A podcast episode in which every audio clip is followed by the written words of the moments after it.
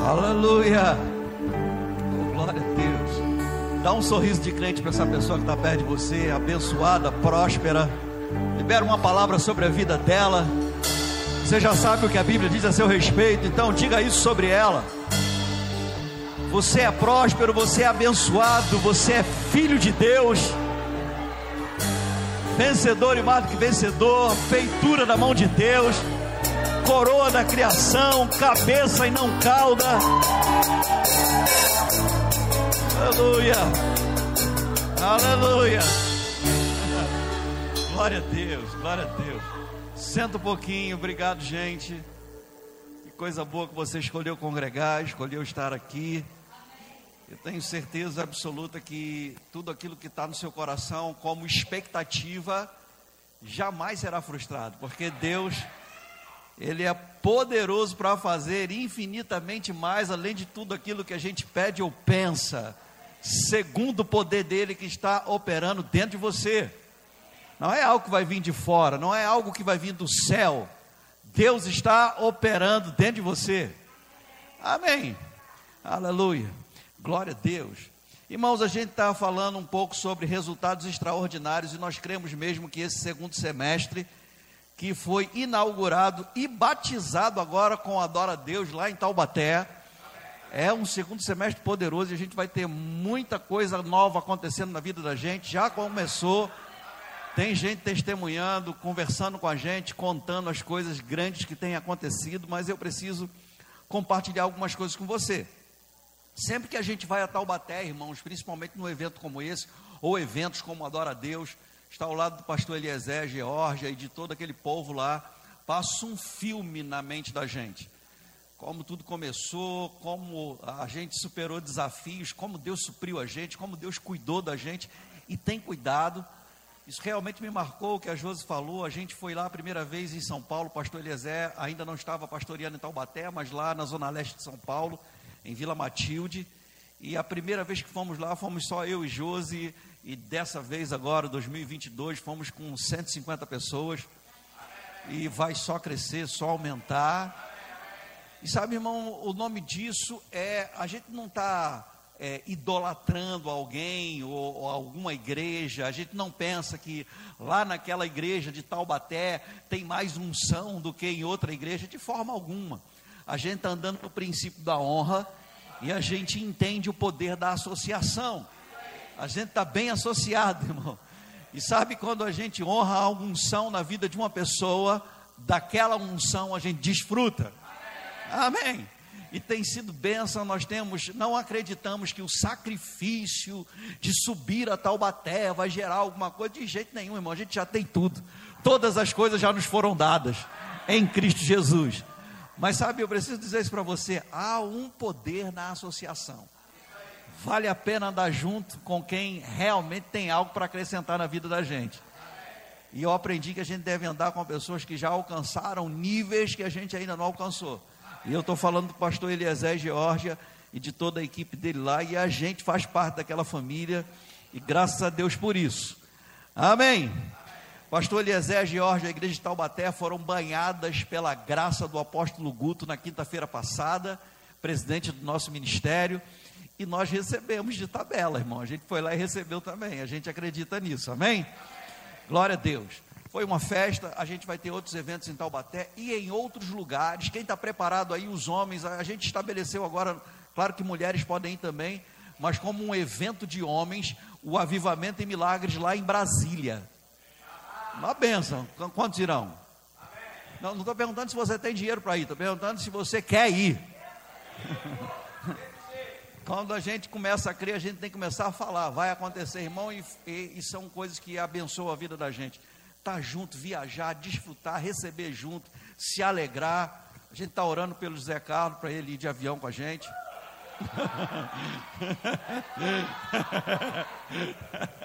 Vai dar certo. Amém. Aleluia. Eu queria que você abrisse sua Bíblia em Salmos 56. A gente ainda está falando sobre resultados extraordinários e uma das chaves, uma das maneiras de nós termos resultados extraordinários está estabelecida aqui, é sobre isso que a gente quer falar hoje.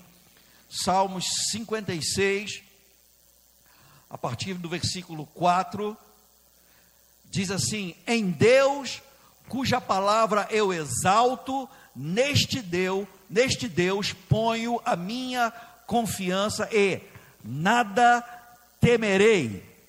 Que me pode fazer um mortal? Deixa eu te mostrar esse versículo numa outra versão, na nova versão transformadora, NVT.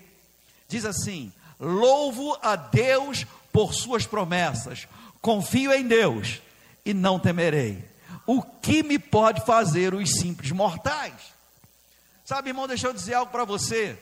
Se você quer ter resultados extraordinários, você precisa confiar em Deus.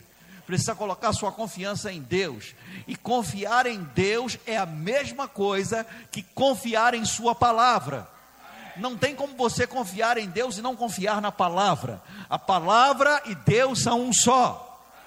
Se você confia na palavra, você confia em Deus. Se você confia em Deus, você confia na palavra. E se você confia na palavra, você não teme, você não tem medo, você não fica assustado com cara feia, você não se atemoriza com ameaças. Amém. Você confia na palavra e confiar é a mesma coisa que crer. Você sabe em quem você tem crido. Amém.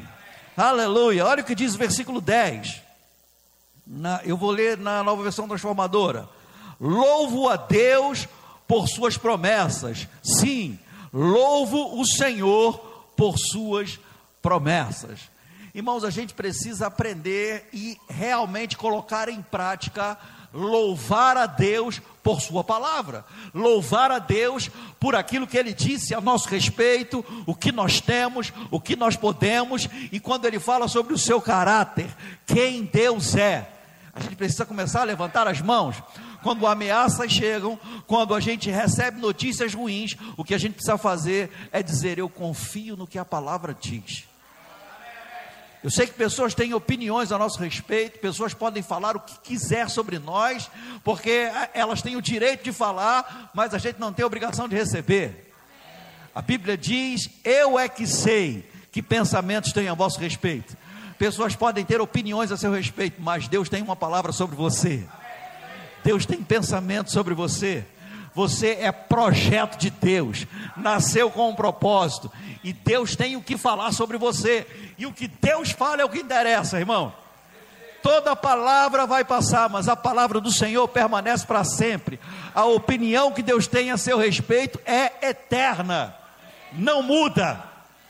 Deus não vai mudar o que ele diz sobre você por causa de circunstâncias. Alguém pode dizer, ah, eu é que conheço o Eduardo, eu é que conheço o Rogério. Não, Deus é quem conhece. Eu é que sei que pensamentos têm a vosso respeito. Confia na palavra. Bota a sua confiança na palavra. Se você precisa confiar em alguém que nunca vai decepcionar você, alguém que quando diz algo está sempre dizendo a verdade, esse alguém é Deus, irmãos. Confia na palavra. Diz para a pessoa que está do seu lado: confia na palavra. Oh, aleluia. Quando você confia na palavra, você conhece em Deus, você confia em Deus. Eu, eu, vou fazer você abrir a Bíblia um pouquinho, ler alguns versículos comigo e deixar isso bem fundamentado no seu coração. E eu queria que você não ficasse chateado comigo. Salmos capítulo 18, aleluia. Versículo 30, Salmos 18, 30 diz assim: o caminho de Deus é perfeito. Diga, o caminho de Deus é perfeito. Sabe, irmãos, algumas pessoas elas não conhecem o caráter de Deus e querem dizer que Deus ele coloca a gente para andar em caminhos tortuosos, sinuosos e nos faz passar por situações difíceis para de alguma maneira desenvolver o nosso caráter, para de alguma maneira fazer a gente ficar mais forte. Não, irmão, o caminho de Deus é perfeito. Deus não escreve certo por linhas tortas. Nós escolhemos o nosso caminho. Nós fazemos escolhas, mas desde a queda do homem, o homem está nesse negócio de transferir responsabilidade, e nós temos que assumir a responsabilidade de coisas ruins que acontecem na nossa vida. Claro, o diabo está totalmente envolvido nas coisas ruins que acontecem, mas o caminho de Deus é perfeito. Amém. Ele disse: eu é que sei que planos tenho a vosso respeito, planos de fazê-los prosperar e não de lhes causar danos. Deus está no negócio de fazer você prosperar e não de causar dano. O caminho de Deus é perfeito. As promessas do Senhor sempre, diga sempre, As promessas do Senhor sempre se cumprem. Ele é escudo para todos os que nele se refugiam. Irmão, se você quer um lugar de segurança, um lugar de proteção, um lugar para ser guardado, esse lugar é em Deus e em Sua palavra. Diabo. Isso quer dizer que o diabo está sempre lançando setas, flechas, dardos inflamados para de alguma maneira afetar a sua vida, comprometer a sua vida, mas quando você está refugiado na palavra, refugiado nas promessas do Senhor, você tem como embraçar o escudo da fé, que é poderoso para apagar os dardos inflamados do diabo. Irmão, você precisa conhecer o que a palavra diz a seu respeito. Pessoas têm opinião sobre você, mas a palavra é a verdade sobre você. Sabe, se você quer realmente se olhar num espelho, onde você vai ver a sua realidade, olhe para a palavra. A palavra é o verdadeiro espelho, você se vê na palavra. Quando você procura se ver na palavra, você vai se enxergar como Deus enxerga você. Aleluia. Aleluia, glória a Deus. O caminho de Deus é perfeito, as promessas do Senhor se cumprem e Ele é escudo para todos os que nele se refugiam. Hebreus capítulo 4, versículo 12 diz que a palavra é viva, eficaz e mais cortante que espada alguma de dois gumes. A palavra está viva, operando, ela funciona. Há uma unção na palavra. Sabe, deixa eu dizer para você, num ambiente como esse, onde a palavra é pregada e ensinada, a palavra ela levanta a gente por dentro. Sabe, irmãos, é, é, é por isso que a Bíblia fala de uma paz que excede todo o entendimento. Essa paz que excede todo o entendimento já está dentro de você e ela é fruto do Espírito ativado pela fé. Quando a palavra chega, a fé também chega porque a fé vem pelo ouvir e ouvir a palavra de Deus, e quando fé chega, você ativa o fruto do Espírito, que é uma força espiritual que você tem por dentro, e essa paz, ela excede o entendimento, não tem explicação. Pessoas podem dizer para você, mas você tem todas as razões do mundo para estar entristecido, você tem todas as razões do mundo para estar cabisbaixo, você tem todas as razões, motivos para ficar em guerra, em conflito, preocupado, ansioso, perder o sono mas aquela força espiritual que não tem explicação, irmão, ela levanta dentro de você uma paz que excede o entendimento. Você vai dizer para a pessoa: Eu não sei, não tenho como explicar, mas eu estou em paz. Eu não sei o que dizer, como dizer, não tem como explicar, mas tem um refrigério operando em mim, de dentro para fora. A paz que guarda meu coração e a minha mente está operando em mim, por causa da palavra. Aleluia. Eu estou guardado nele, protegido nele, seguro nele. Aleluia. Salmos 33, abra lá por favor. Vamos ler os versículos 4 e 5. Salmos 33, 4 e 5. Diz assim: Pois a palavra do Senhor é verdadeira, e podemos confiar em tudo o que ele faz. Deixa eu dizer para você, a palavra está operando em seu favor. Deus não está parado. Jesus estava curando num sábado e alguém disse: Você não pode curar no sábado, mas Jesus não era religioso. Ele disse: Meu pai trabalha até hoje, eu também trabalho. Deus não está parado, irmão. Deus está trabalhando em seu favor. A palavra trabalha em seu favor. Amém. Oh, aleluia. Olha o que diz versículo 5: Ele ama o que é justo e bom, o amor do Senhor enche a terra. Oh, glória a Deus, aleluia, aleluia, aleluia. Olha o versículo 6: O Senhor falou, e os céus foram criados, pelo sopro de Sua boca, estrebe, estre, estrelaram, estrelas nasceram tem uma versão que diz estremeceu a terra. Deixa eu dizer para você: quando Deus fala, coisas acontecem, até o que não existe é criado. Aleluia. Alguém pode dizer, eu não tenho ouvido Deus, como é que Deus vai falar? Quando é que Deus vai falar? Deus já disse, está na palavra.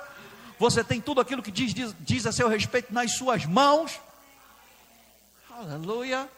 O Senhor falou, a terra estremeceu, foi chacoalhada, estrelas nasceram, o Senhor falou, Ele disse, e Ele disse algo a seu respeito? Amém. Aleluia, glória a Deus. Diga eu amo a palavra. Salmo 103, 20. Aleluia. A gente por enquanto está só em Salmos, irmão. Tem muito texto que fala sobre a palavra e eu quero te falar mesmo sobre a integridade da palavra, sobre o poder da palavra.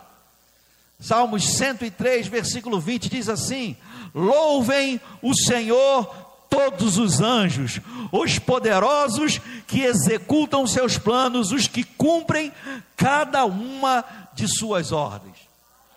Sabe, irmãos, a palavra está fazendo os céus se moverem em seu favor a palavra faz os anjos trabalharem em seu favor. São milhares e milhares, miríades de miríades de anjos anjos poderosos e não tem como mensurar o poder dos anjos. A Bíblia diz que a palavra coloca eles para se moverem em seu favor.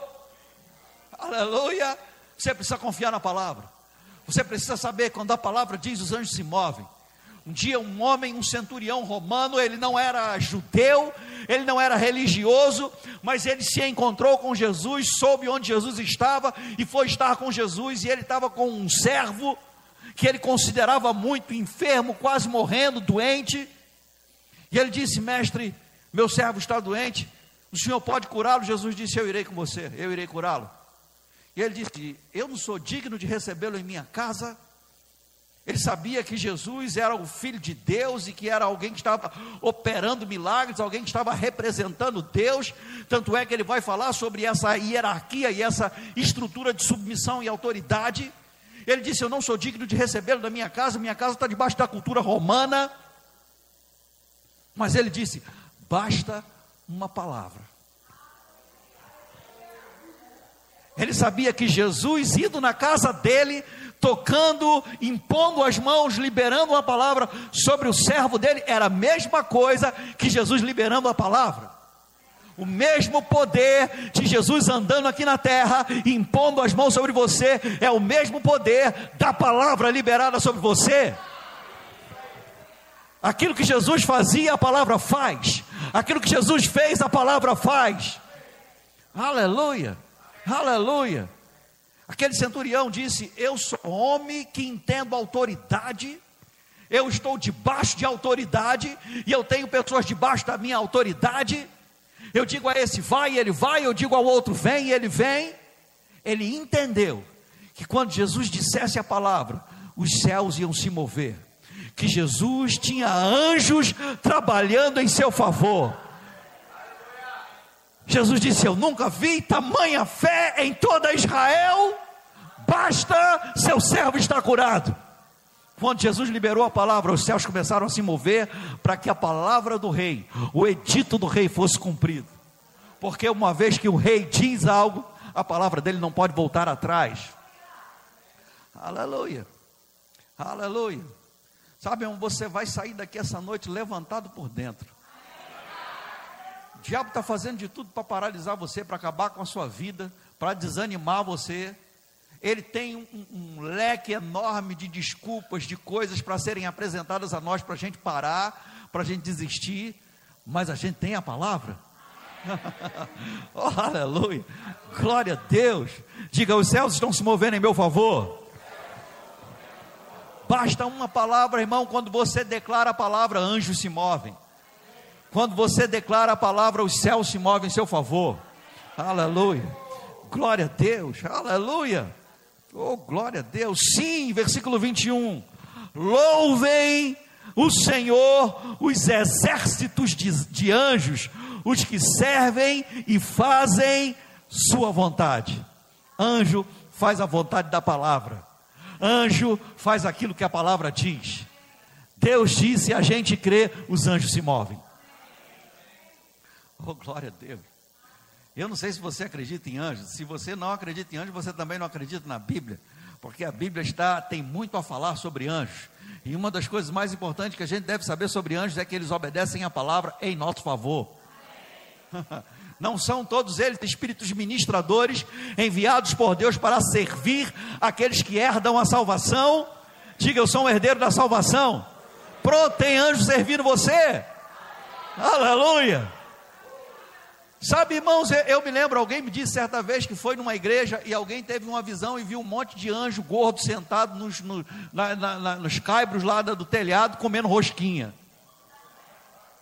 Eu não sei se é verdade essa visão. Mas o irmão contou para mim como se fosse verdade. Ele disse, o irmão disse, olha, eu estou vendo aqui, hoje que eu vejo anjos, e eles estão gordos, sentados no cabo comendo rosquinha. Eu fiquei imaginando os anjos comendo donuts, como aqueles policiais americanos no filme.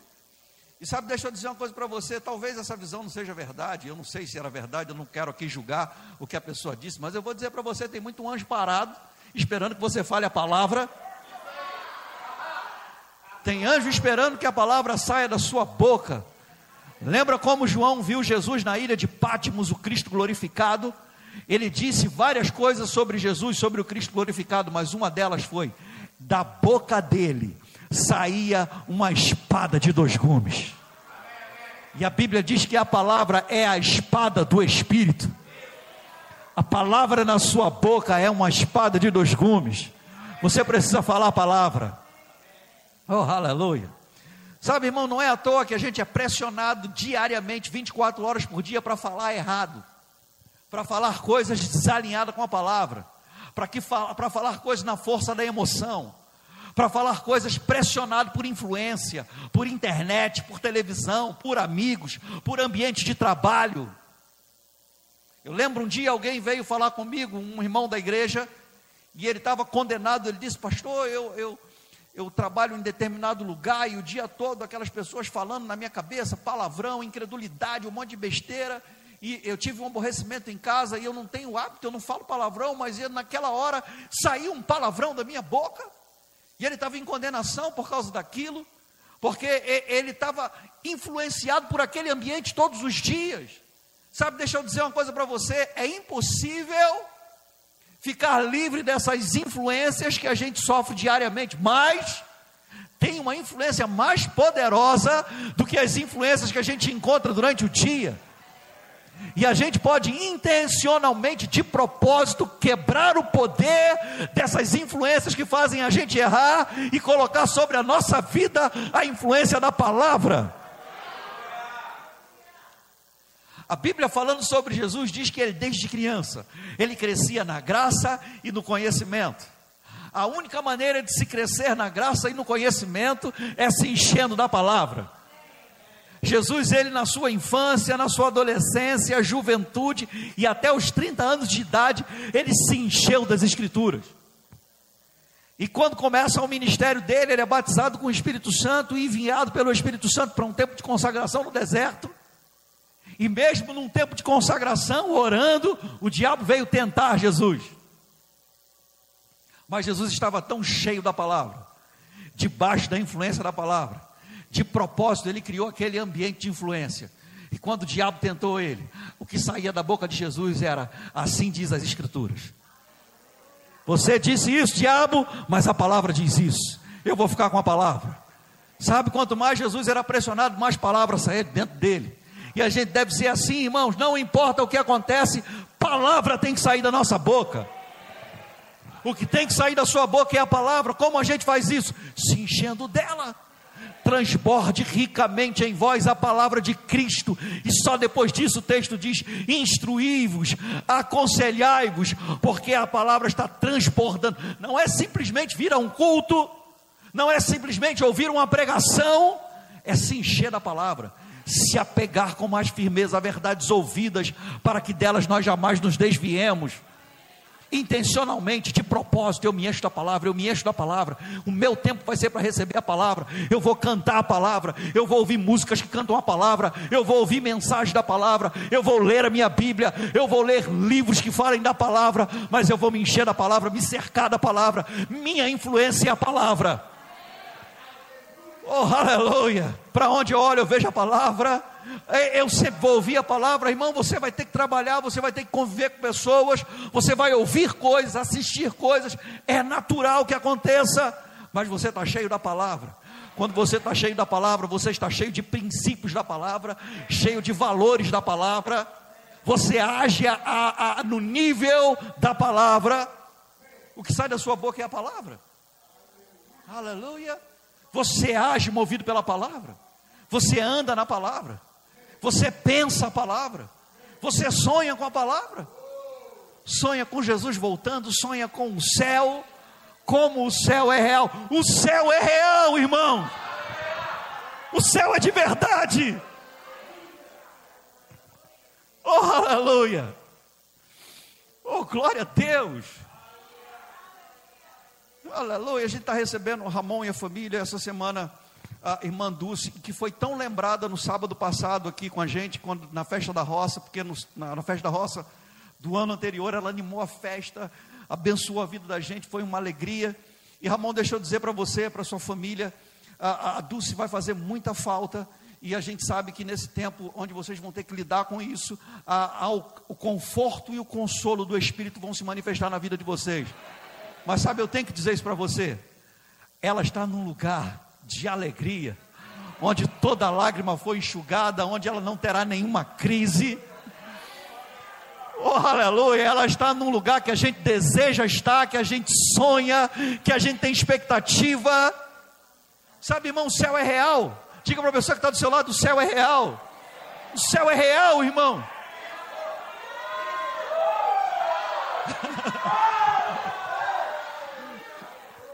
Sabe por que a gente sofre, irmão? Porque o ser humano não foi criado para morrer. A morte é um acidente.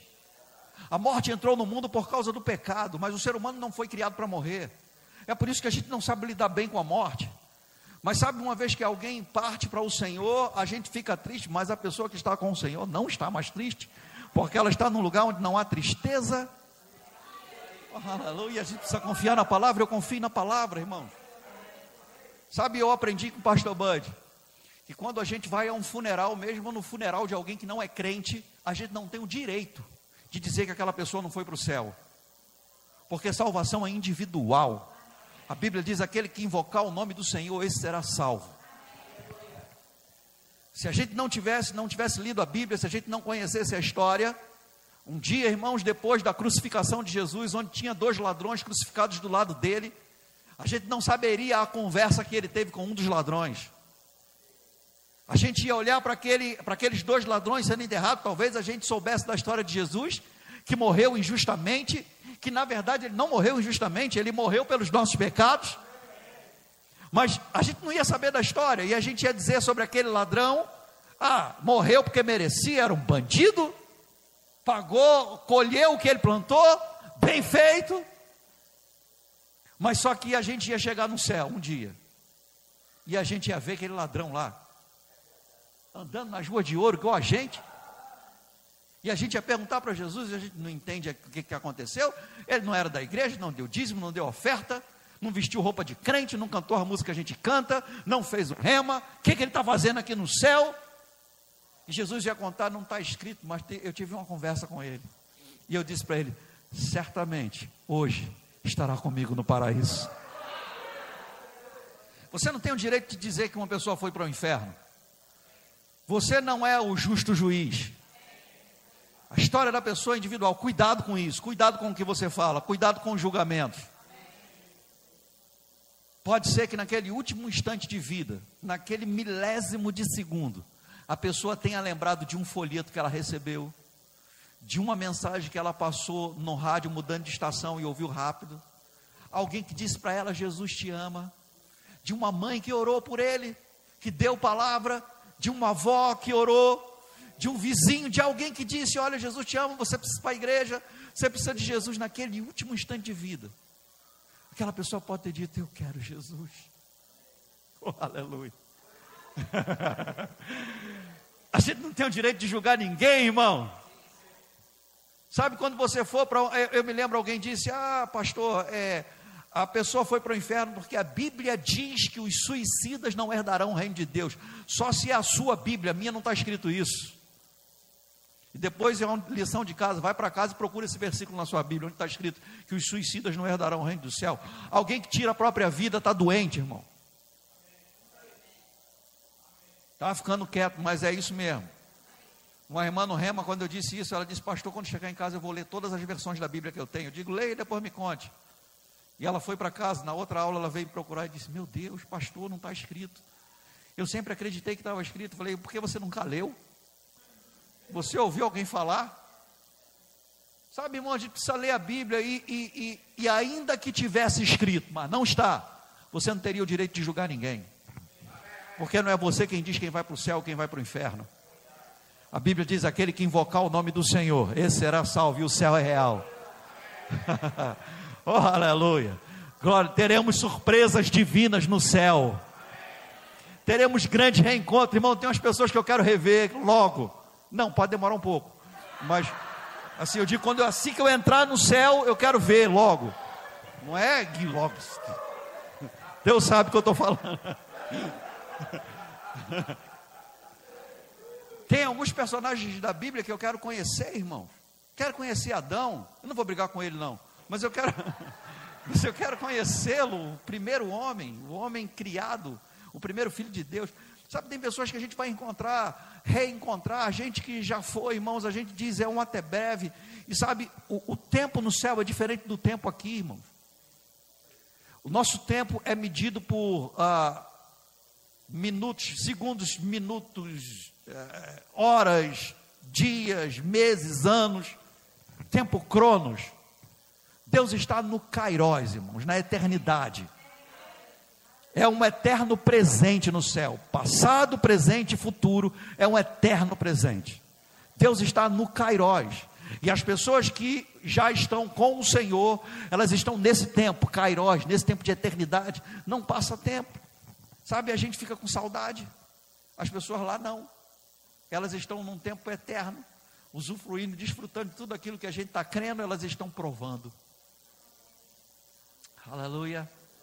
Quando você confia na palavra, você sabe que o céu é real, o céu é real, o céu é real, o céu é real, as ruas são de ouro. Oh, aleluia, a praça é de ouro. oh, glória a Deus. Como a gente ouviu lá, lá, lá na, no Adora Deus, lembrando da, do que o apóstolo Marquinho falou: os céus são de ouro, as ruas são de ouro, as praças são de ouro, o mar é como cristal, mas o melhor do céu é Ele. Ele é o melhor. Jesus é o melhor do céu.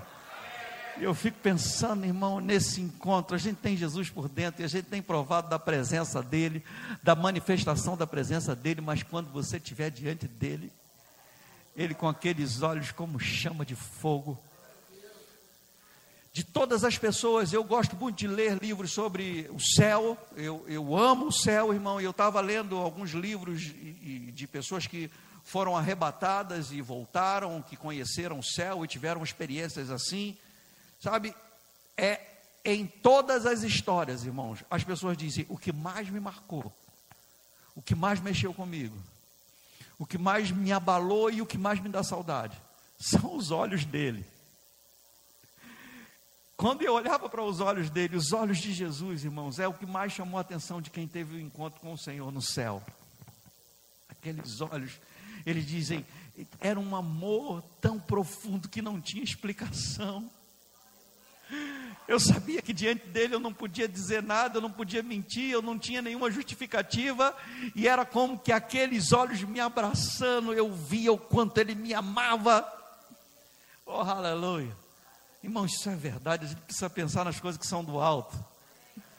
Aleluia. Estou lembrando aqui, eu li, eu li um, dos, um dos livros de uma pessoa que foi arrebatada. Ela conta, chegou no céu e ela foi num galpão enorme, como se fosse um atacadão enorme. Não tinha, ele não conseguia ver o fim daquele lugar. E, e tinham muitas crianças, muitas crianças dançando, crianças alegres, de várias idades. E ele perguntou para Jesus, essa pessoa disse: Jesus, o que é isso? Quem são essas crianças? E Jesus disse para ele: Essas crianças são as crianças que morreram abortadas na terra. Elas vieram direto para cá e elas estão crescendo aqui. Sabe, irmão, eu não sei se você já passou por isso, se você perdeu um filho, mas eu vou dizer para você: o céu é um lugar de reencontro. Como eu creio nisso, irmãos. Eu tenho um filho lá no céu. E eu vou reencontrar ele. Diga o que você quiser dizer, eu vou continuar confiando na palavra. Jesus disse: Deixai vir a mim os pequeninos, delas é o reino dos céus. Oh, glória a Deus! Aleluia! Você está comigo? Aleluia! Oh, glória a Deus! Salmos 105, versículo 8. Aleluia, aleluia, aleluia. Oh, glória a Deus.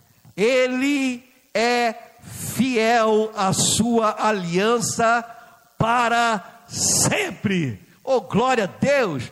Ao compromisso que firmou com mil gerações. Diga, Deus é fiel. Ele é fiel às suas promessas, irmãos, o que ele disse, ele é fiel à sua aliança, o concerto, o pacto que ele fez com você no sangue de Jesus. Ele é fiel, ele não muda de ideia. Aleluia! Ele fez promessas a mil gerações e alcançou a nossa geração, pegou a gente.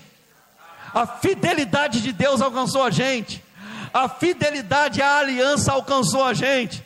Sabe, a gente pode descansar. Se ele disse, a gente pode confiar, vai acontecer. Diga, vai tudo acontecer. Salmo 107, versículo 20.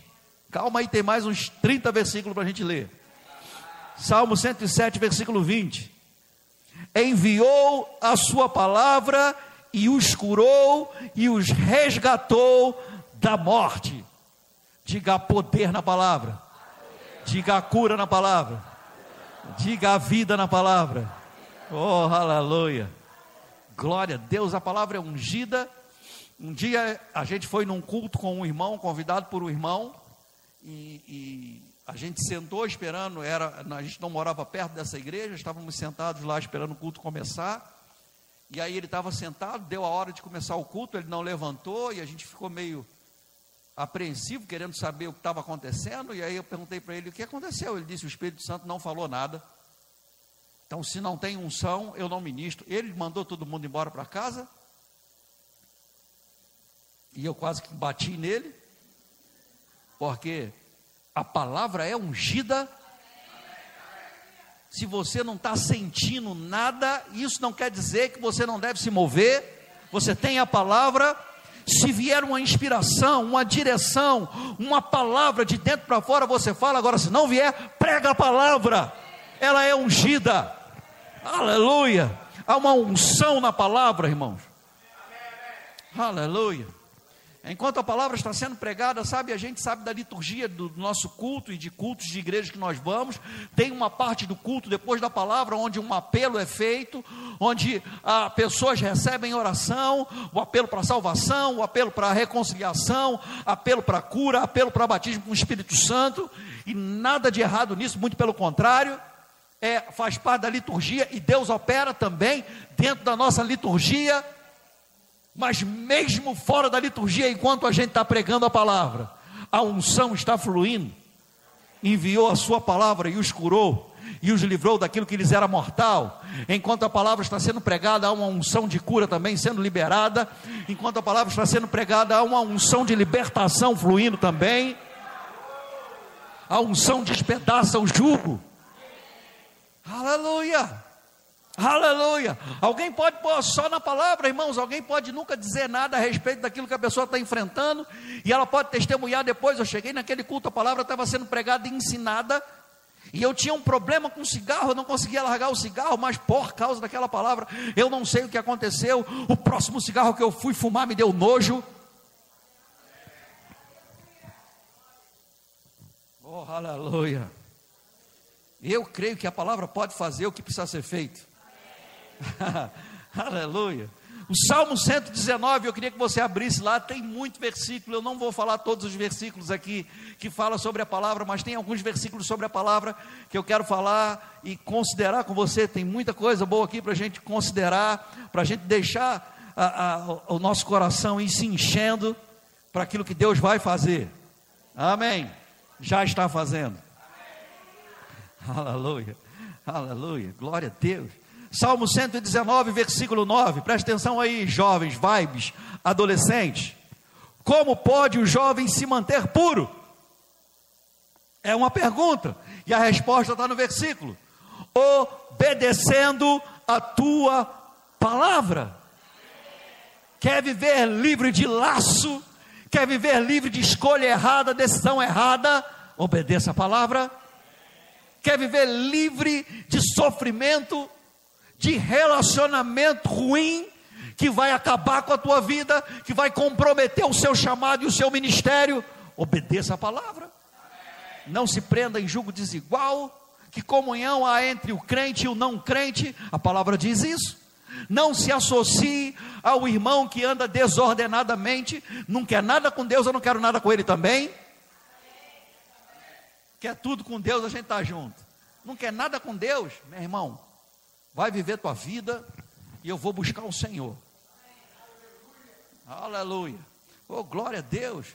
Quer viver livre do pecado? Obedeça a palavra. Quer se manter puro? Obedeça a palavra. Aleluia. Fala para a pessoa que está do seu lado: obedeça a palavra. Aleluia. Aleluia. Olha o que diz o versículo 11: Guardei a tua palavra em meu coração para não pecar contra ti. Como eu guardo a palavra no meu coração? Ouvindo a palavra. Porque quando eu ouço a palavra, vem para o meu coração. A palavra só vai gerar fé quando ela desce para o meu coração. Palavra na minha cabeça não gera fé. Pode gerar até soberba, mas a palavra precisa descer para o seu coração, sim. Oh, aleluia. A palavra diz que Ele tem planos para mim, plano de me fazer prosperar. Eu não vou andar no plano que o mundo ap apresenta para mim, oferece para mim. Eu não vou viver uma vida de qualquer jeito. É a mulher mais bonita do mundo, mas também é a mais não crente do mundo, então não quero nada com ela.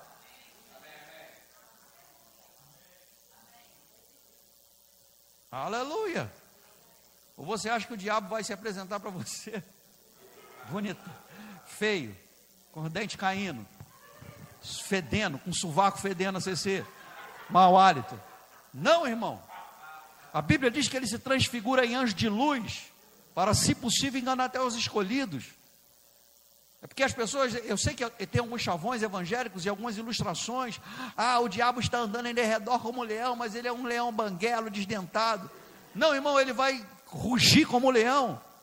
Ele vai tentar fazer você pensar que ele é um leão. Ele vai tentar aterrorizar você.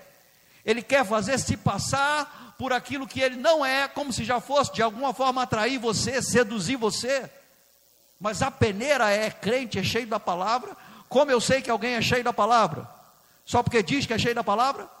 Só porque dá carteirada, apresenta o currículo, não andando junto. Andando, crente de verdade congrega. Crente de verdade é dizimista. Crente de verdade trabalha na igreja. Crente de verdade não anda na carne, não anda na alma, anda no espírito. Aleluia. Aleluia. Está andando em amor com as pessoas. Oh, glória a Deus. É crente? Não, ele é crente, ele é da igreja. Não, também é crente. Tem até uma camisa do Adora Deus, irmão. Quanto é a, foi a camisa do Adora Deus? 55 real. Não, irmão, crente é crente, irmão, anda com Deus. Precisa, crente não precisa nem falar que é crente, você sabe que ele é crente. Você olha para ele, tem um cheiro de Jesus, cheiro de santo. Isso é crente, ele é crente, ela é crente. Irmão, deixa eu dizer para você: mais importante que relacionamento é o propósito de Deus na sua vida.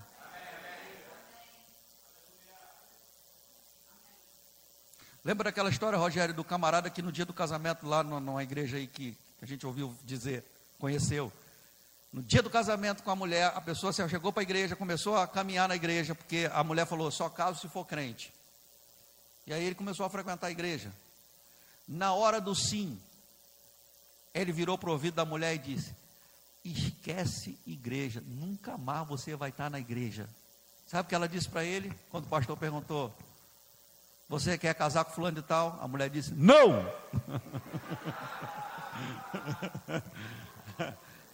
Agora, nem sempre a pessoa vai ter coragem de dizer isso antes de dizer o sim.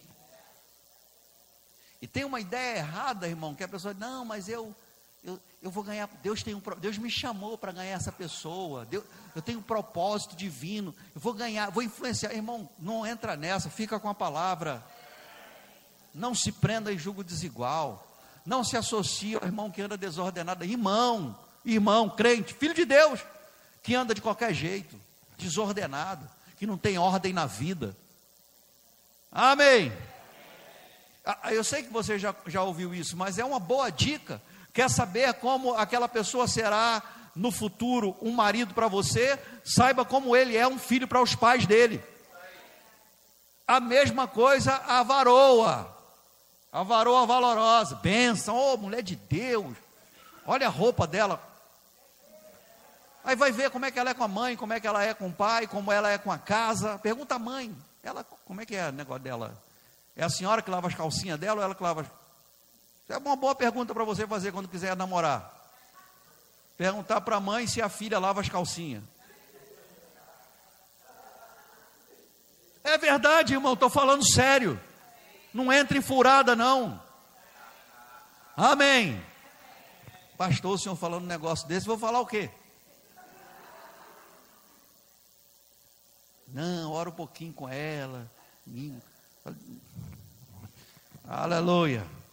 Mas está ficando quieto, mas está tudo bem. É desse jeito mesmo. Versículo 16 do Salmo 109 terei prazer nos, em teus decretos, e não me esquecerei da sua palavra. Não se esqueça da palavra do Senhor, ela está no seu coração, está perto de você, na sua boca e no seu coração. É a palavra da fé que pregamos. Não te esqueças da palavra. Guarda a palavra, irmão, vai vir pressão de tudo quanto é lado para você esquecer da palavra.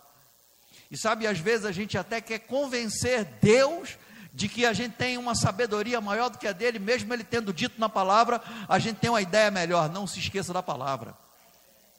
Sabe como a gente não se esquece da palavra? Falando a palavra. Colocando a palavra no coração intencionalmente, a tua palavra diz isso. Eu estou desejando isso, Pai, mas a tua palavra diz isso. Há uma pressão na minha carne, tem uma oferta que fizeram para mim, mas a tua palavra diz isso. Eu vou ficar com a tua palavra. Jesus estava num lugar chamado Getsemane, debaixo de pressão ele sabia o que estava para acontecer. Na primeira história, na primeira, na primeira vez em toda a história da eternidade, Jesus sabia que ele de verdade seria separado do Pai. Ele, quando nasceu como um ser humano, ele abriu mão de todos os seus atributos divinos, mas ainda assim, ele tinha nascido do Espírito e tinha comunhão com o Pai através da oração e da palavra. Mas estava chegando um momento onde pela primeira vez na história de toda a eternidade, ele ia ser separado de Deus, separado do Pai, ele ia ser separado do Abba, ele sabia disso, porque ele ia morrer espiritualmente, morrer a nossa morte. Todas as vezes que Jesus orou ao Pai, ele dizia: Pai, eu sei que tu sempre me ouves. A Bíblia diz: elevando Jesus os olhos aos céus e disse: Pai, graças te dou. Quando ele ensina os discípulos a orar, ele disse: Vocês vão orar assim, Pai nosso que está nos céus. A relação de Jesus com Deus era meu pai, aba pai, paizinho, papai.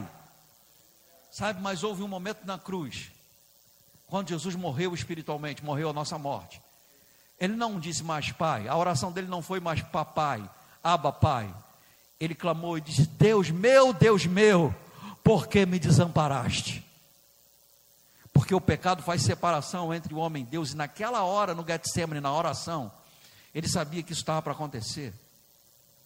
E debaixo de pressão, ele disse: Pai, se possível for, afasta de mim esse cálice. Se tiver um outro jeito de salvar a humanidade, me fala aí. Se for possível, Afasta de mim esse cálice. Eu não quero morrer essa morte espiritual. Mas ele disse: Mas, sobretudo, seja feita a tua vontade, não a minha. Ele sabia que naquela hora a vontade dele estava diferente da vontade do Pai, mas ele se consagrou. O nome disso é oração de consagração. Ele, não, ele tinha uma vontade diferente da vontade do Pai, mas ele andou na palavra, porque ele já conhecia o que a palavra diz a respeito dele. E ele disse: Pai, seja feita a tua vontade, não a minha. Quando vier a pressão, o desejo, quando a gente tiver insegurança daquilo que está diante da gente, que a gente tiver aquele desejo de desistir, de voltar atrás, de mudar de ideia, a gente deve fazer aquilo que a palavra manda a gente fazer. Obedece a palavra, se submete à palavra. Amém. Não esquecerei da tua palavra. Aleluia. O versículo 28 diz assim: Minha alma chora de tristeza, fortalece-me com a tua palavra. Oh, glória a Deus! A palavra tem o poder de te fortalecer quando você estiver triste. Sabe, as pessoas recorrem a tantos recursos, a tantas coisas, procuram tantas pessoas gente para conversar, gente para consolar, gente para levantar, vai procurar na internet, às vezes em medicamento, mas eu vou lhe dizer: há um remédio infalível para a tristeza, chama-se a palavra de Deus. Tua palavra me fortalece quando eu estou triste. Oh, aleluia! Quer ser fortalecido na tristeza? Procura a palavra confia na palavra, a palavra pode levantar você em tempo de tristeza. Confia na palavra, aquilo que Deus diz a seu respeito é verdade. Procura a palavra, se refugia nela, se esconde na palavra. Olha o que diz o versículo 42. Estamos no Salmo 119 ainda. Então poderei responder aos que me insultam, pois confio em tua palavra. Sabe, irmão, deixa eu contar uma história para você. As coisas não são sempre fáceis na vida da gente, e a vida que a gente vive é debaixo de pressão mesmo. Faz parte. A gente vive num mundo que jaz no maligno. Nós não somos desse mundo, mas estamos desse mundo. E esse mundo é governado por Satanás. Ele é chamado pela Bíblia no Novo Testamento de o Deus desse século. É por isso que as coisas estão todas em desordem do lado de fora todas bagunçadas, valores invertidos. Todos os valores do mundo, todos os princípios do mundo são opostos aos valores da palavra. Completamente diferente. Tem um valor invertido, um valor errado para cada valor bíblico do lado de fora. O mundo jaz do maligno. E as coisas não acontecem do jeito que a gente deseja. Eu me lembro, eu e Josi estávamos assistindo a uma conferência de ministros do Verbo da Vida em 2009. O Espírito Santo disse para a gente: esse é o lugar de onde vocês nunca deveriam ter saído, vocês precisam estar ali. E a gente entendeu, essa é a palavra de Deus para a gente. Então alguém chegou para a gente quando a gente tomou essa decisão e organizou todas as coisas e falamos, nós nunca deveríamos, deveríamos ter saído daqui. Como a gente faz para voltar? Alguém disse, o Espírito me disse que vocês nunca vão voltar para cá. Alguém me perguntou, um curioso, falou, quem foi que disse, pastor? Foi o diabo? Foi o diabo, irmão. Porque toda palavra diferente da palavra de Deus é do diabo. Em 2011, um profeta ligou para mim, chamado Herênio Ramiro. E ele disse: Homem, macho, sabe quem está falando? Eu disse: Herênio. E ele pediu para encontrar comigo, encontrou comigo, fizemos um evento. E ele disse: Olha, Deus falou comigo que só tem uma coisa que está te faltando. Eu disse: O que é? Ele, eu não vejo você fora do verbo da vida. E eu disse: Você não me vê fora, mas alguém disse que eu nunca vou estar dentro.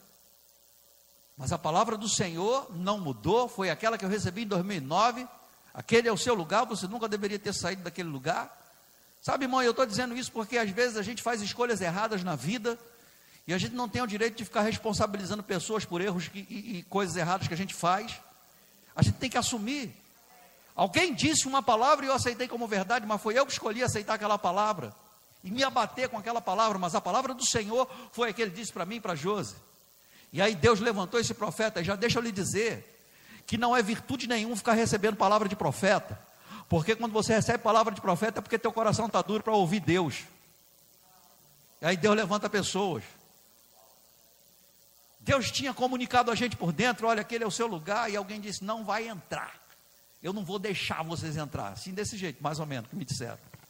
E eu fiquei desanimado com aquilo. Em 2011 recebemos essa palavra. Em 2013 nós reencontramos o pastor Eliezer Rodrigues. E sabe, é por isso que eu sou grato, irmão. Eu vou sempre falar isso. E ele disse: Olha, Deus falou comigo. Que se vocês fizerem o que a palavra diz, vocês vão voltar.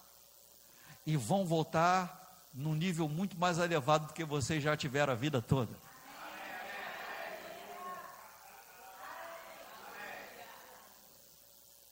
Às vezes pessoas, irmãos, vão querer comprometer a vida da gente, mas a gente tem a palavra.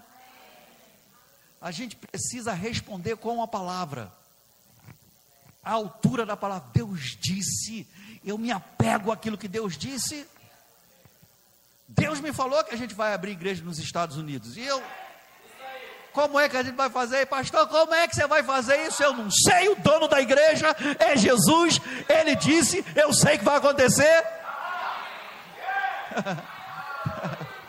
Já tem muita igreja lá, pastor. E daí, irmão?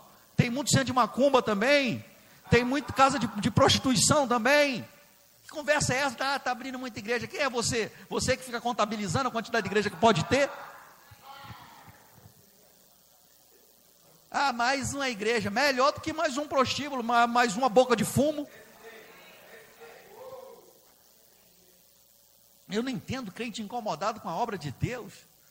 Não, aquele, aquele lugar ali, aquele lugar ali não é um bom lugar. Qual é o bom lugar? O bom lugar é onde tem gente. Amém. Que Deus falou vai acontecer, irmão. As pessoas podem não concordar, não pegar junto, não acreditar, mas eu confio no Senhor. Irmão, eu, eu tenho aprendido com, com experiência, pela palavra, mas também com experiência, que tudo que a gente precisa, Deus vai suprir. Na verdade, já tem uma provisão. A gente não tem necessidade de nada, irmão. Deus levanta pessoas no nosso meio para suprir uma área e Deus envia pessoas de outros lugares para suprir uma área, mas Deus faz acontecer. Tudo que a gente precisa, irmãos.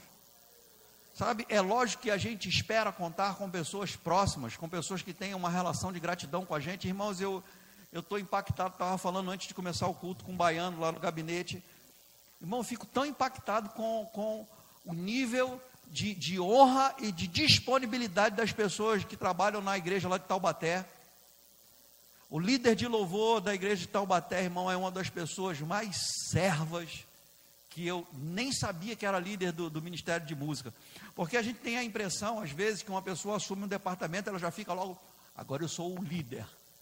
Ela já, meu irmão, esse mesmo líder do departamento de música também é líder, trabalha na, na, na recepção de ministros. Irmãos, eu, ele e a esposa são pessoas assim, eles ficam procurando como honrar a gente, como servir, não deixam a gente se mexer, estão ali. Sabe, irmão, tudo aquilo que Deus me deu e deu a você é para o serviço do Senhor.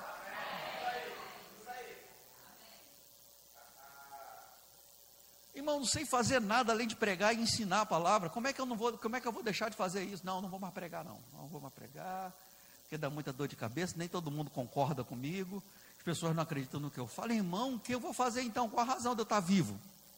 Se eu nasci para fazer isso? Irmão, que coisa fantástica é, é, é as pessoas colocarem disponíveis na mão do Senhor, servir ao Senhor, servindo a pessoas.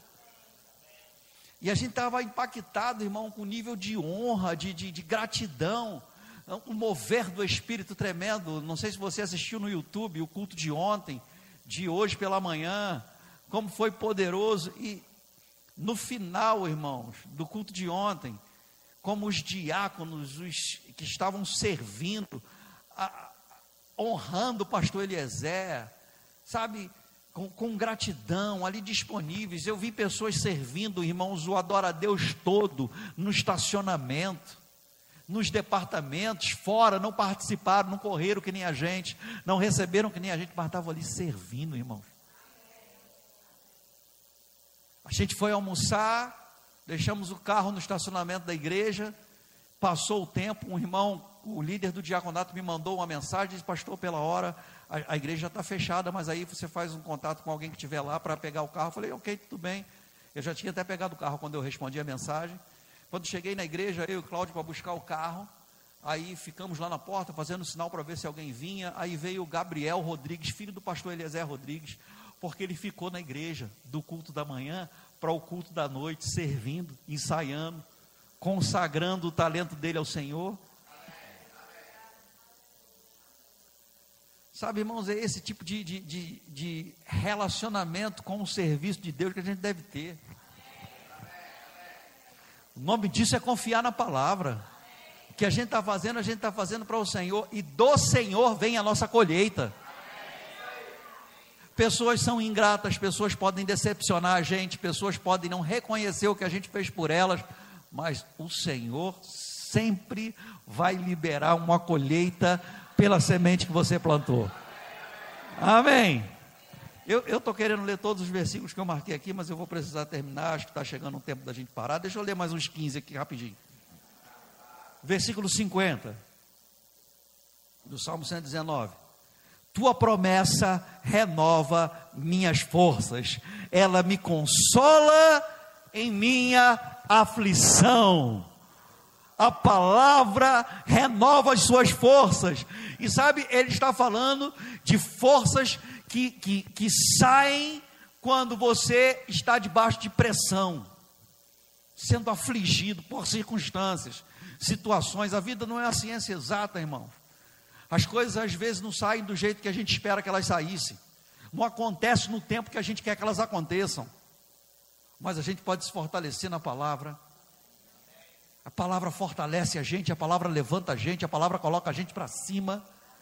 A palavra sempre vai fazer fé ser levantada, crescer no seu coração e vai ativar o fruto do Espírito, essa força espiritual que vai fazer você, mesmo em meio a pressões, em vontade de chorar, de ficar triste, rir, porque a alegria é fruto do Espírito. Oh, aleluia! Glória a Deus! Deixa eu ler só mais dois versículos, a gente vai terminar já. Versículo 140.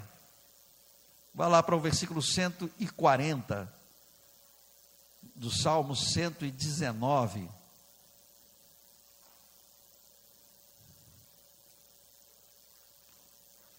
Sou insignificante e desprezado. Ele está falando de como pessoas tratam ele, como pessoas veem ele. Sou insignificante e desprezado, mas não me esqueço da tua palavra, das tuas ordens. Sabe, irmão, não importa como pessoas veem você e nem como você às vezes se vê por causa da, da, dos seus sentimentos, emoções e hormônios. Você precisa olhar para aquilo que a palavra diz a seu respeito. Pessoas podem me, me considerar insignificante, você não, não, não vale de nada. Sabe, você precisa lembrar, eu é que sei que pensamentos têm a vosso respeito. Alguém me disse que um dia encontrou com uma mulher que me conheceu no passado e essa mulher disse: Eu é que sei quem é o Márcio. Deixa eu dizer para você: sabe de nada, inocente. Deus é quem sabe. Deus disse: Eu é que sei.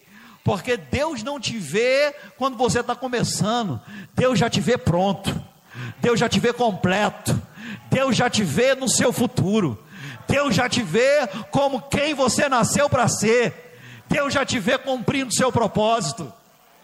É assim que Deus te vê.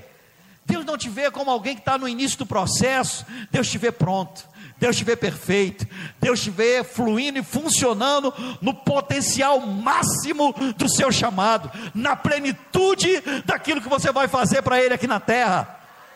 É assim que Deus te vê. Sabe, eu vou dizer para você: nem a gente se conhece como Deus conhece a gente. Porque se Deus revelasse tudo aquilo que Ele tem para fazer na sua vida, tudo aquilo que você vai fazer aqui na terra, talvez a gente ficasse assustado demais. Mas Deus tem coisas grandes para você fazer. E deixa eu terminar no Salmo 147, versículo 15 com você. Salmos 147, versículo 15. Oh, aleluia! Ele envia suas ordens ao mundo e a sua palavra corre velozmente. Oh, aleluia! Quando você se enche da palavra, você vai correr na velocidade da palavra. Deus tem uma carreira para você, Deus tem uma, uma carreira proposta para cada um de nós e a gente deve correr velozmente na palavra, aquilo que Deus falou para você, vai te alcançar, vai te pegar e vai acelerar as coisas na sua vida. Você vai correr velozmente.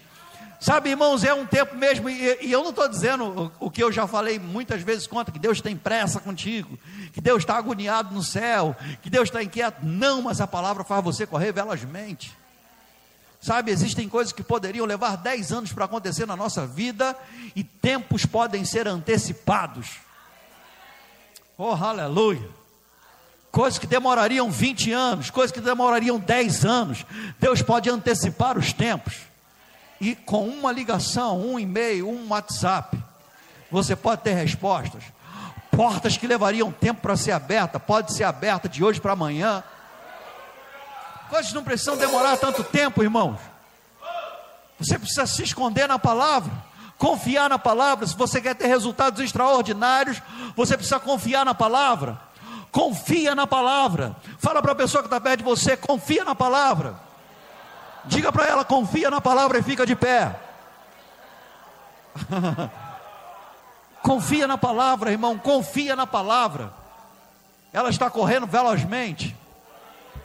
A palavra da fé está correndo velozmente na Baixada Fluminense.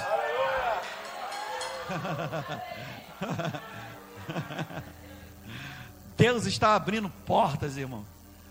Deus está no negócio de abrir portas e as coisas estão tomando velocidade. Vai ser mais rápido. Vai ser mais rápido. Negócios vão ser mais rápido agora. Coisas vão acontecer mais rápido. Resultados extraordinários. Deixa eu te dizer algo que vai trazer resultados extraordinários na sua vida relacionado à palavra. Você precisa alinhar a vida que você vive, a palavra que você prega.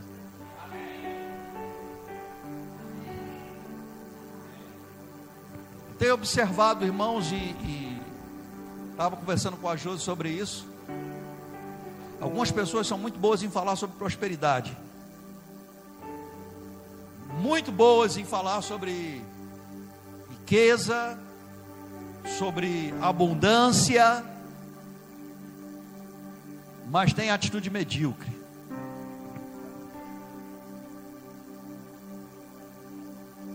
Se eu sou próspero, irmão, eu não preciso pedir favor.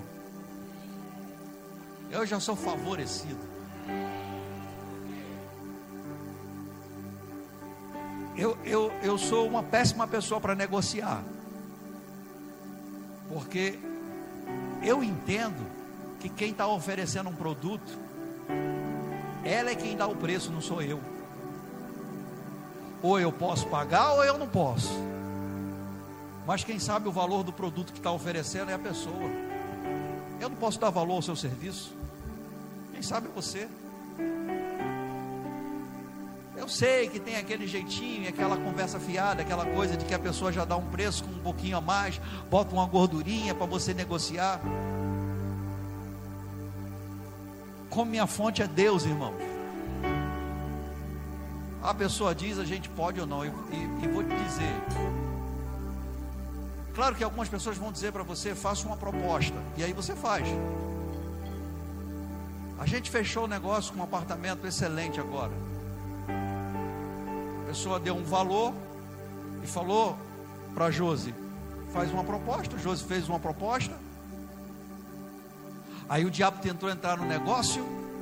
Uma pessoa que não tinha nada a ver com a negociação colocou um valor muito acima do que tinha sido anunciado. Não é nem da proposta que a Josi fez. Valor acima do que eles tinham anunciado. E o que a gente fez foi fazer a proposta. Pronto, está resolvido. Eles deram o valor deles, a gente deu o nosso, eles subiram mais o valor e a gente ficou firme na proposta da gente.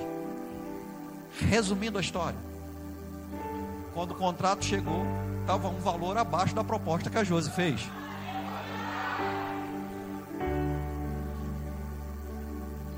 Mas sabe, irmão, eu preciso dizer isso para você: a gente está numa posição que não, não precisa ser negociada. Meu irmão, a gente olha para pessoas que moram em cobertura ou em comunidade, do mesmo jeito.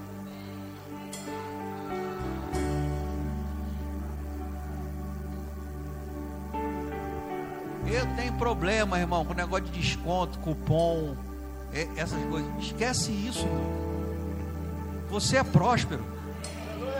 Favor e graça estão operando sobre a sua vida.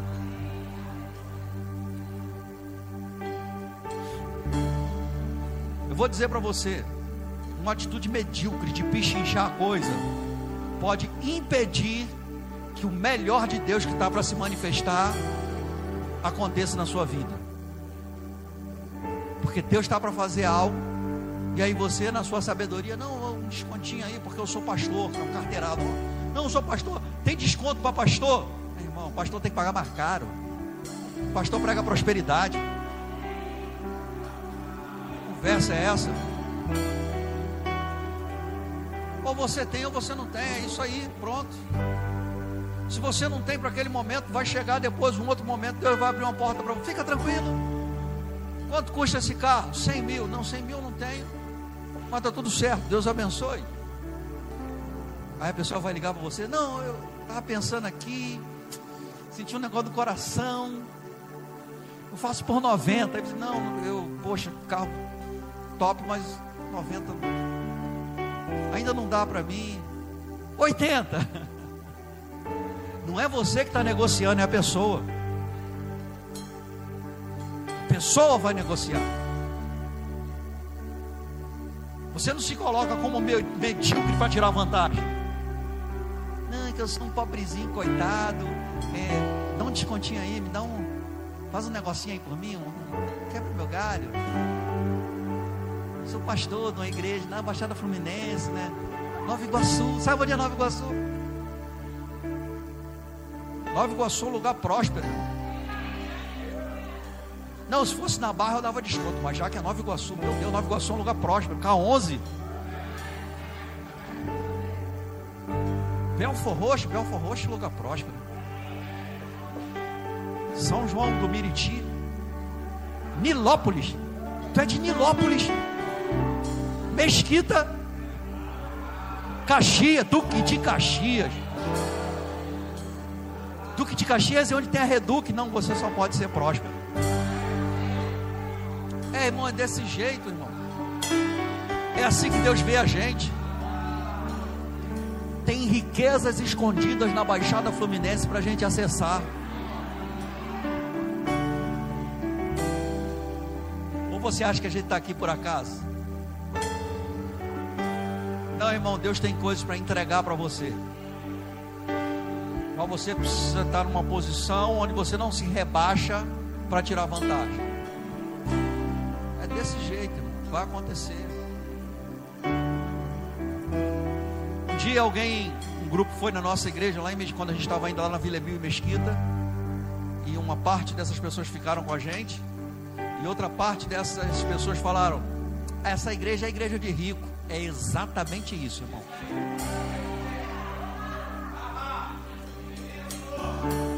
A Bíblia diz que Jesus, sendo rico, se fez pobre para que nós nele fôssemos enriquecidos. Você pode até não se ver rico, Deus te vê assim. Essa palavra rico quer dizer amplamente suprido. É porque às vezes uma mente travada compromete aquilo que Deus quer fazer na sua vida. Ah, eu não mereço, eu não sou digno, eu não tenho condição. Quem disse isso? Jesus te fez digno, se esconde na palavra. A palavra diz isso, eu creio. A palavra diz que eu sou cabeça, não sou cauda, eu creio, eu creio, irmão. Pode alguém ter desacreditado em você a vida toda, Deus acredita em você.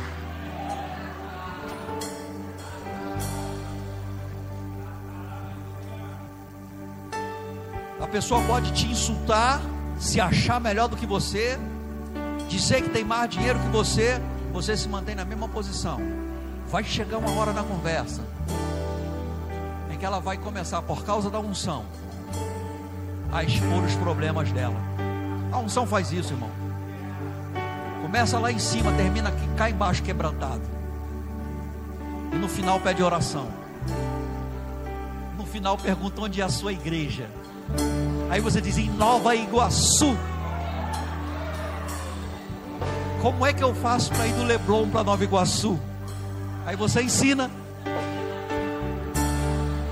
Irmão, é desse jeito, irmão. E deixa eu dizer para você: não fica dando resposta pela pessoa, ah, é longe para ela, longe nada, irmão.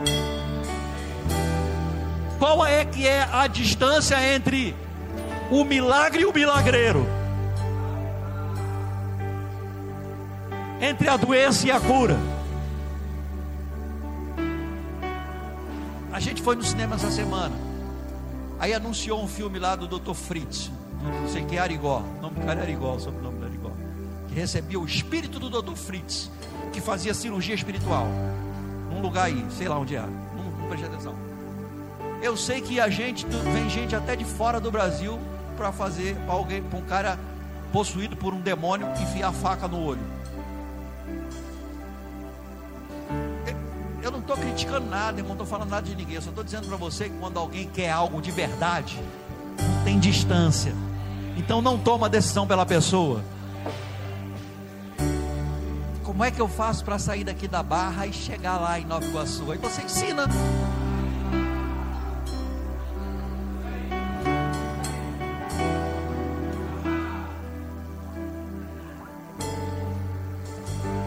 Pastor, mas não tem um monte de igreja na barra? Tem. Mas você vai se meter na fé da pessoa? Não se mete na fé dos outros, não, irmão. Amém. Quando a pessoa pisar aqui em Nova Iguaçu e olhar para aquilo que Deus tem feito, não só na igreja, irmão, Nova Iguaçu está prosperando. Esse bairro aqui foi afetado pela palavra da fé praça melhorou, os lugares estão ficando mais bonitos, estão começando empreendimentos novos aqui, prédios estão sendo levantados, uma padaria top abrindo ali, academia está chegando, ó. Está chegando coisa top aqui, por causa da palavra da fé, porque a gente tem confessado a palavra, declarado a palavra gostei de algo que o pastor Neemias disse hoje, falando sobre ah, o dia Verbo da Vida de oração pelo Brasil, que vai ser no dia 7 de setembro. Todas as igrejas Verbo da Vida vão parar no determinado horário para orar pelo Brasil. E ele disse: Nós não oramos para que Deus dê vitória, nós oramos a partir do patamar da vitória. A gente já está na vitória, é a nossa posição, é a nossa posição. Aleluia. Glória a Deus. Oh, aleluia. Eu queria que o pessoal que foi para o Adora a Deus viesse aqui na frente. Todo mundo que foi para o Adora a Deus, vem aqui na frente. Aleluia. Vira de frente para lá. Todo mundo que foi, vem aqui para frente, fica de frente para o pessoal lá. E eu queria que você que não foi e que precisa receber da unção que a gente recebeu lá que você passasse aqui na frente para receber a imposição de mãos dele. Tudo homem e mulher de Deus aqui. Bênção. Pode vir, pode vir, pode sair do seu lugar e vir receber, ué. Se você quer. Não, não quero não, já estou ungido o suficiente. Tem mais unção que todo mundo. Sou mais ungido que pastor Eliezer, pastor Bud, Guto. Pode receber a imposição de mãos aí. Tem uma unção para você. Desses irmãos aqui. Se você tiver uma palavra, libera uma palavra. Tem algo para ser transmitido. Algo novo. Algo novo chegando para você. Um tempo novo chegando na sua vida. Vai.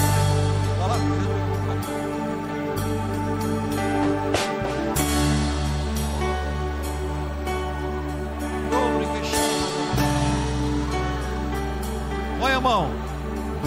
Libera, libera, libera.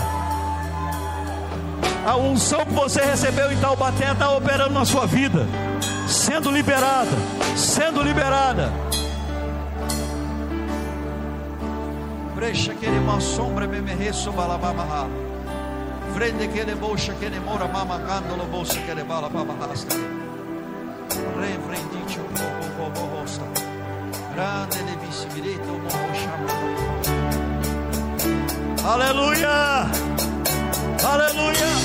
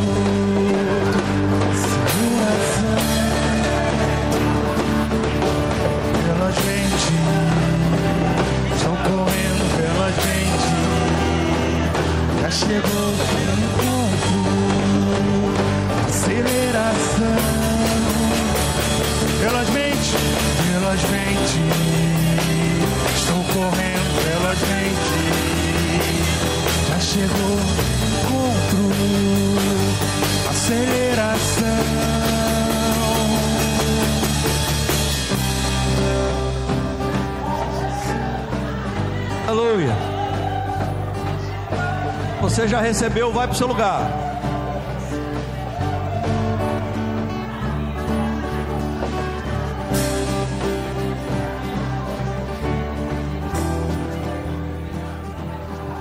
Tem umas duas coisas para fazer aqui. Aleluia.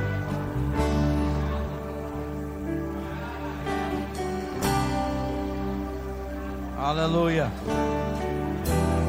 Onde estão os homens da igreja?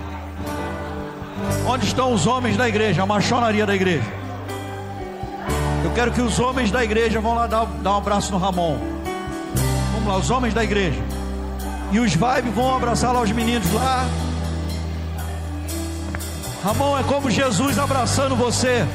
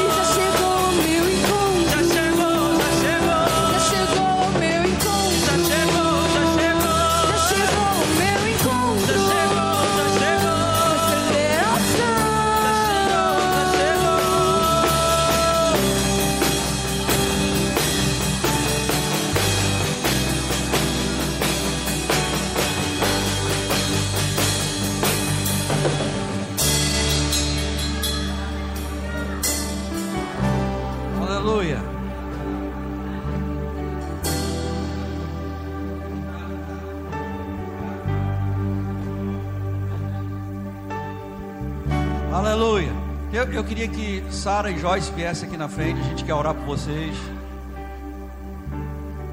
Aleluia. Sara vai ter neném amanhã. E Joyce, a gente vai saber, mas essa semana também. Tem mais alguém aqui que vai ter neném? Vem cá também, vem cá. Vem cá também. Você é mais pra frente, mas vem cá, vem cá. Ela vai ter também. Ó. É a, a Bárbara, Gabriel. Vem. Quem mais?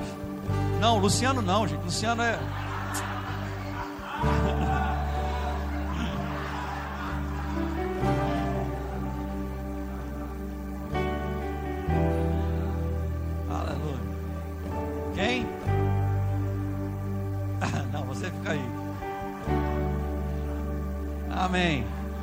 Nós vamos orar por elas, irmãos. Elas estão grávidas. A gravidez delas é uma bênção. A Bíblia diz que filhos são herança do Senhor. A gente vai orar também especificamente pela Sara e pela Joyce, que já vão ter neném já a semana. É, é, meu Deus. É tenso. ah? É nessa semana. Até o dia primeiro. Hoje é que dia? Talvez 28, primeiro. Não, talvez 28 é o primeiro. O primeiro é esse.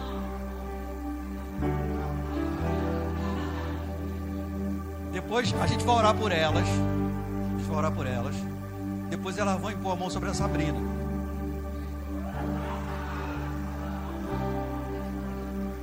Não vai acontecer. Cadê o Charles? Charles. Correu, Charles correu. Charles correu. Brincadeira. Deu até dor de barriga. Ele está correndo lá fora, está correndo. Preciso perguntar um negócio a ele. Ai, Charles aí. Charles está trabalhando direitinho? Não, porque só Jesus que nasceu dessa forma, diferente. Então tá bom. Depois ela vai impor a mão sobre a Sabrina. Aleluia. Você pode estender suas mãos para cá, queridos. Pai, nós te damos graças, Senhor. Te damos graças porque sabemos que o Senhor é bom, Pai. E que Sua boa mão está sobre elas, Pai. Te agradecemos, Senhor, porque cremos com elas, Pai, que elas terão um parto abençoado, Pai. Um parto cheio da Tua provisão, Senhor. Que essas crianças nascerão cheias de saúde, Pai. Bem, Senhor. Que nada interferirá, nada de mal acontecerá, Pai. E nós te louvamos, Senhor porque receberemos quatro bebês aqui, Pai, cheio de saúde, cheio da tua vida, Pai. Crianças saudáveis que vão fazer diferença nesse mundo, Pai. E nós te louvamos, Pai, te agradecendo, Senhor, porque sabemos que será assim, Pai. Nós cobrimos elas com fé e amor, Pai. E nos alegramos, Pai, porque o Senhor é bom, Pai, e o Senhor está com elas, Pai. Graças te damos em nome de Jesus. Amém. Vem, Sabrina, correndo, vem. Antes para liberar ela. Tem mais alguém aqui querendo ter neném? Neide. Não, é, cadê a Sibeli? Vem, Sibeli, vem. Vem, Sibeli.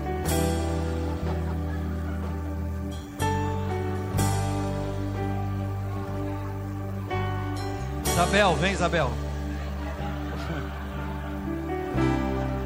Podem, podem pôr as mãos sobre elas, podem pôr as mãos sobre liberar da, da vida de vocês para elas.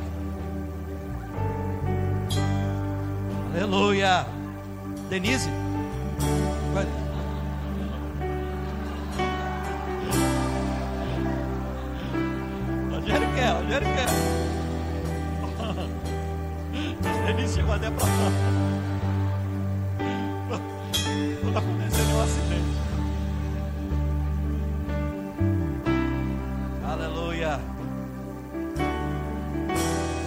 Creio, irmão, eu creio.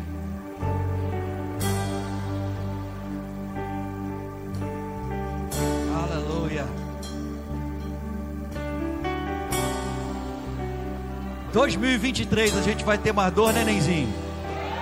Da Sabrina e da Cibele. Amém. Glória a Deus. Senta um pouquinho. Vem, Josi.